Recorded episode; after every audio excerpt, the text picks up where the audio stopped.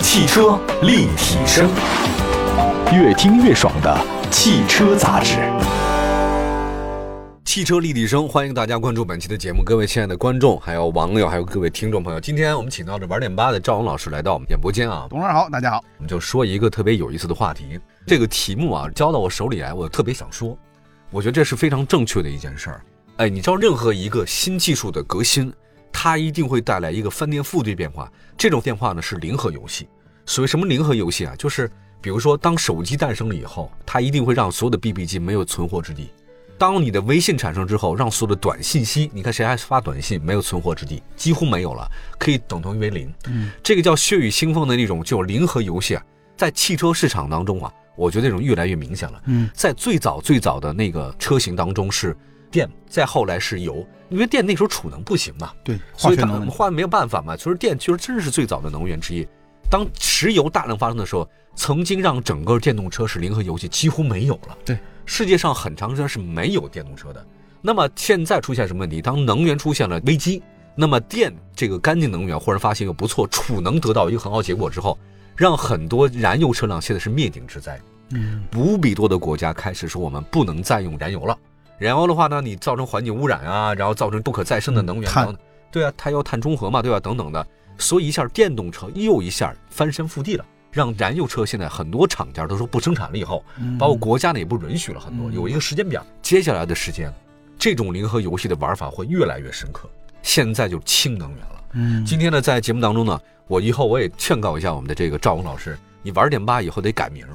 玩氢 吧。玩清吧，对吧可以可哎，以，你大学学的是燃油车嘛？ 嗯那你这个是你专业的，后来你现在你工作的你就是玩电了，嗯， 对吧？现在这氢能源为什么这么说呢？也许有可能真的是我们未来的一种能源的终极解决方案，会吗？嗯，从技术路线图来说，氢能可以说是燃料电池这种氢能会成为一种终极。嗯从现有的，我是说从现有的技术，尤其是大地球村的技术一个嗯哼储备来看，嗯嗯，基本上氢能会是一个终极，比嗯现在的所谓的这些插电啊比新能源、比燃油还要更好一些。对，因为它真是一个从环境上，嗯、就排放只有水状态，这个东西还是真正是环保的，是能为地球未来的发展是保证正常发展的、嗯可持续发展的。嗯，我们这边呢，其实曾经做一个相关的一个调查，说虽然很多之前汽车品牌认为氢可能就是汽车驱动力的最佳解决方案，但是因为技术成熟度和基础设施的缺乏，目前不一定商业上合理。要不然世界上哪个车企的氢能源技术是可能走在前列的啊？丰田和现代是排在前两位。是的，哎，这两个确实是做的还是不错的。氢能源现在整个全世界的汽车范围内，它那个占比太小了。嗯，几乎可以忽略不计，但是前景是很广阔的。我们找到了一个数据，中国汽车工业协会提供数据显示啊，二零二零年全球共销售氢燃料电池车呢，二零二零年九千零六辆，嗯嗯不到一万辆。二零二零年，韩国成为全世界最大的氢燃料电池汽车的销售市场，销量达到五千八百二十三辆，这个占全球市场的百分之六十五，同比降幅最大的就是咱们中国，同比减少百分之五十七。那么日本也卖，韩国也卖，但韩国现在就居然氢能源车卖了五千多辆，哎，这个其实我真没想到。就是韩国，尤其现代这个企业的对氢的认知还是比较早的，嗯它研发投入也比较早。虽然它配套设施没有那么的完善，但它有在特定区域内是能够实现这个嗯出行自由的，但它就是你成本高，然后这种各种原因吧，所以它这量虽然也就几千辆，对几件，那也很厉害了。对这个在全球市场上真是第一市场。对对对，哎，咱们就说说氢能源这个事儿吧啊。刚才我说到了这个氢，一个说到了是丰田，一个说到了是现代，咱就讲讲目前还有让我特别惊喜的一件事儿。就这个事情，我真的要点赞点赞，我就葵花点赞手给他啊，这样吧，葵花点赞手啊！中国长城，嗯长城呢，其实在前段时间呢，保定那个哈佛技术研究中心发布了一个活动，三月二十九号，长城汽车氢能战略全球发布会在保定举行。呃，魏总还有轮值总裁孟祥军、副总裁穆峰、长城卫视能源董事长张天宇、总裁陈雪松，包括各种各样的专家学者呢，见证了一下是什么呢？长城要做氢宁，要做它的氢能源了。其实它之前也在做，但这次呢发布的话呢，我觉得是应该已经成熟的一个系统，有话语体系的出来，我成套的给你端出来了。其实之前我们就知道长城在做这个事儿，是吧？，对，一五一六年的时候，他们有一个研发小组，嗯就是在研发氢能这一块儿，嗯它相当于一直属于这种研发初期。嗯那现在这么看的话，用经过五六年的话，应该是成套的出来了，嗯，就不仅仅是一个处于研发状态，它能商用化了，嗯所以它能把东西去公布出来。他刚才说什么制氢啊、储氢啊、运氢啊、加氢啊，这一系列其实它都是应该有相应的解决方案了。因为我哦们都有了，是吧？对，就是看它商业化应用上怎么样，就是在今年和明年要多关注这点。哦，我看了一下长城氢能战略核心呢，大概有这么几个愿景。第一呢是建立国际级的制储运加应用。嗯哎，你靠谱的人呐、他做一件事儿的话呢，他其实整个都给你想明白、清清楚楚了。我不是说我有一概念，往往呢就是说的很好，创意很好，但真到落地的时候吧，基本上你会抓瞎，你会特别繁琐，你根本做不下去。嗯你让我想一个点子没问题，啪一拍脑门儿，咱点子有了，媒体的，但落地不行。但是你要做实业的就不一样，做实业的人，我觉得他还有一个很大的特点是，我不仅仅我给你想出个点子来，并且我把点子能够落地下去，能够变成现实。你说咱媒体人说啊，氢能源好，氢能源好，氢能源就是好，但是实业那边就说我也知道是好，但你怎么把它应用？我怎么卖车？怎么加氢？怎么后续？怎么运输？怎么安全？定我的车的价格会不会对我现有的体系产生一些危害？那这个系统公正是非常非常之大的，不是我们一拍脑门儿，哎，你为什么不搞氢能源？咱可能就问这一句话，在网上就发了文章了，哎，你为什么不搞氢能源？你为什么不把那谁开除了？ 当你真要到那个汽车企业来讲的话呢，发现不是那么回事儿。因为它需跟你想的不一要样需要论证，对对对，它是要反复的进行论证，你实验论证、实验论证，然后你的结构论证、你的逻辑论证、嗯你的商用化的论证，它经过不断论证这个过程，嗯最后才能落地。我们来看一下那个长城啊，刚才说到了那个制储运加应用啊，嗯还有一个就长城它推了一个技术方案，叫做氢凝技术。嗯氢就是氢气的氢，柠檬的柠，嗯对吧？氢凝技术这个技术一加持之化呢，一个平台里面有六大核心技术和产品的知识产权的完全自主化。六项核心科技呢是电堆级核心组件，嗯第二个是燃料电池发动机级组件（括弧控制器等等），嗯第三个是这个叫四系储氢罐儿，那个罗马数字四啊，嗯高压储氢阀门、氢安全、液氢工艺，其中多项技术呢均突破了就是卡脖子的行业痛点，支持了高效、高性能、长续航、全天候、全气候的行驶和全领域的应用。它总结的叫一三五，一呢就是一整套车规级的研发体系，嗯三大技术平台和五大性能优势。当别人还在研发某一个，比如说我储氢的这个工艺上，嗯他把整个体系都告诉你，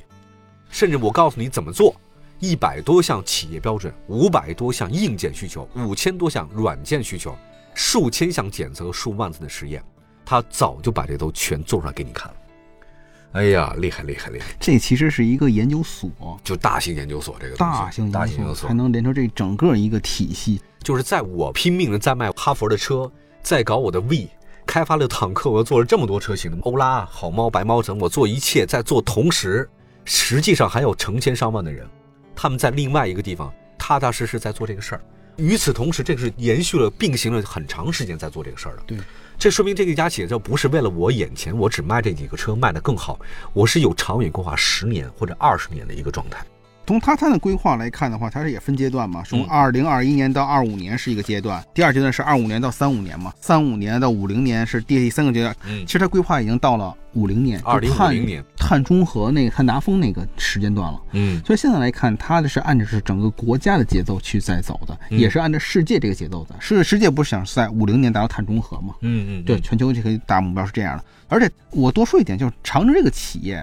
它很技术化，嗯，很技术化，有点像你像我们了解的本田，本田也哦叫本本田田技研、对，技术研究所，这边是长城保定那个研究所，嗯对吧？它是两条路，就是技术架构是技术架构，产品架构产品架构，然后生产架构生产架构，嗯所以这个架构是独立的，且同时你要并行的状态。今年长城汽车还将推出全球首款 C 级氢燃料电池嗯 SUV，、并且在全球率先完成一百辆四十九吨氢能重卡应用的商务用落车地型。对，对，啊还有一个首支高端的乘用车服务车队出现在冬奥会舞台。二零二三年实现核心动力部件推广全球领先，二零二五年氢能市场占有率前三。前三的话就是丰田、现现代代对以及长城。我觉得是新能源这事儿是不是打水漂？我觉得已经不用再讨论了啊，应该不是打水漂，真金白银。我觉得是这样的，你真金白银的投入的话，我就需要强大的实力，嗯第二个需要强大的定力嗯。如果你这两个力如果没有的话呢，基本上没戏。你没实力的话，你做不到这一点，你投入不了这么多。我看了一下，你要长城大概是这样的啊，目前有四百三十多个人的关键技术国际化团队，外籍专家五十三人，硕博比例达到百分之五十以上，而且呢是在上海、保定、加拿大、日本、德国四国建立五大研发中心，四国五个地区全球化的研发体系，而且呢跟法国的液化空气集团、还有林德集团、戈尔公司、博士公司、上交大、同济大学等全球顶尖机构合作，共推氢能的产业发展。而且它有两万平方米的实验室，两百四十多套高精尖的设备，这些东西都是烧钱的呀。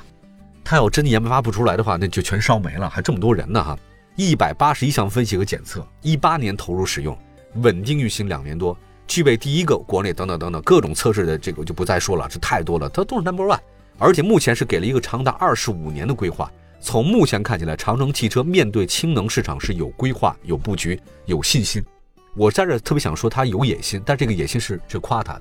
绝嗯对是褒义词。你连这点野心都没有的话，那我觉得你什么时候都干不成。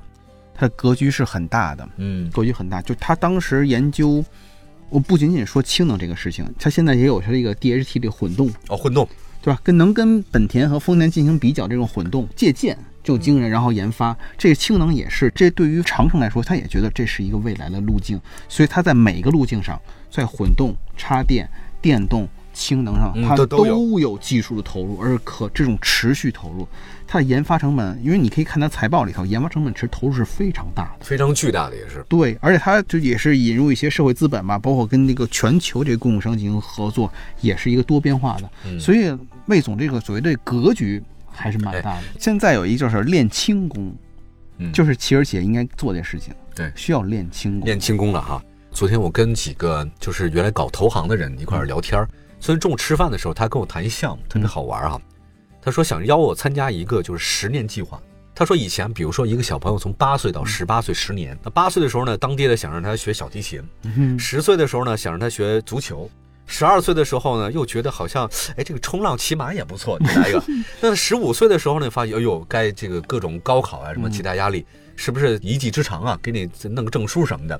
就说他八岁到十八岁啊，当家长的往往是东一榔头西一棒的，每隔两年就有一个变化，包括这孩子他也有变化，他每年想的不一样，但是他就给所有的所有的面对他的客户们中产阶级做了一个十年规划。这孩子从八岁开始到十八岁，我们给你做全套的整个艺术、美学，所有的这一切的这种全套解决方案，文博、艺术这几个大类我都给你搞定了。也就是说，在你十八岁你要考大学之前，你身上已经有特别多的，又会这个，又会这个，又感受这个，又知道那个。呃，整个时间我帮你打算好，不要你当家长今儿想什么，明儿想什么，他是什么，做一个计划，让你这样一下十年之后，你这个人这个孩子真的全才，全彩。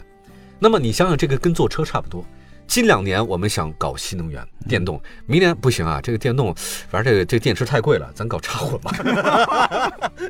不行，混合动力。